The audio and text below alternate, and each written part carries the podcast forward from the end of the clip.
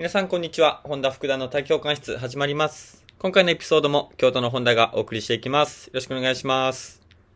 さて今回はですね、最近僕がなんか、ふと思ったことをね、ちょっとお話ししてみようかなと思います。まあ、僕の感想なのでね、まあなんか短いエピソードになると思いますけども、ぜひ聞いていただけると嬉しいです。まあ僕が感じたことと言いますのは、なんか勉強すればするほど、学べば学ぶほど断言するの難しくねって思いました。まあ、僕ね、えー普段 S&C コーチ、ストレングスコンディショニングコーチ、またはジムで言えばパーソナルトレーナーとして活動していますけれども、まあ、毎日ですね、何かしら勉強してるんですよね。体のことなのか、栄養のことなのか、起用のことなのか。まあ、何でもいいんですけども、何かしら勉強してるんですよ。で、ずーっとそれをもう続けているんですけれども、それを続けている中で、断言するのが難しくなってきたんですよね。まあ僕大学4年生、3年生のぐらいの頃から今と同じようなこんな活動をしてるんですけれども、まあまだまだ経験も知識もアマちゃんだった当時の僕は、まあ例えば友達であったり、その当時見ていたクライアントさんから質問を受けたときに、まあ、あ、こうしたらいいですよ。こういうの、こういう映像いいですよ。これこれいいですよ。こういうふうな、こういうことが起きてて、こういうふうになってるんですよ。っていうふうにね、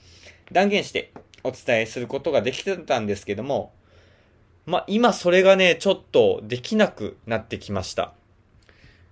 例えば、ジムでクライアントさんたちに、こういう悩みがあって、最近こうなんだけど、どうしたらいい？みたいなこと聞かれるので、まあ、できるだけ僕も短く、わかりやすく、しかも、まあ、あの、おそらくこうだと思うんで、こういう風なものをした方がいいとは思いますよっていう風にはお伝えしてるんですけども、断言することがちょっとできなくなってきました。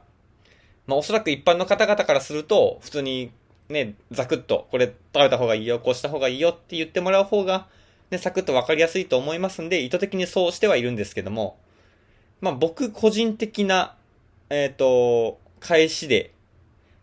まあ、なんて返してもいいよって言われたのであれば、場合によるっていう言葉を使うのがまあ一番適切なのかなって最近よく思うようになりました。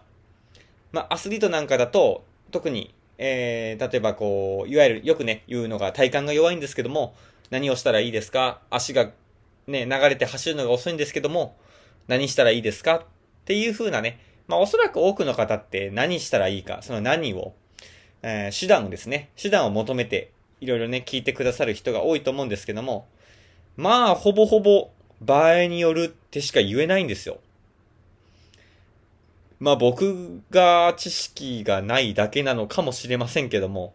場合によるって答えるしかない時の方が多いんですよね。まあ、なので、最近、ふと思ったことを今回、まあ、特にまとまりもない話でしたけども、えー皆さんにね、まあ、共有してみました。学べば学ぶほど断言できんくねっていうのが今日のお伝えしたかったことです。まあ、今回のエピソードがね、まあ、いいね、いいねとかじゃないですね。なんか、ああ、共感できるわ、私もそうやわ、俺もそうやわっていうのがあれば、コメントとかね、いいねとかで教えていただけると嬉しいですし、まあ、またね、ゲストスピーカーとかで、まあ、こういうことについて、本田と話してみたいなっていう人がもしいらっしゃればね、連絡いただけると嬉しいです。まあ、だから最近僕こういうとこで喋るときもね、えー、断言するのってなんか難しいなと思ってちょっと濁すことが多くなってきてる気もしますけども、まあこういう理由があるんだよっていうことをね、今回ちょっとお伝えしてみました。まあ、またね、次回のエピソードまた聞いてください。今回はここまでにしておきましょう。ありがとうございました。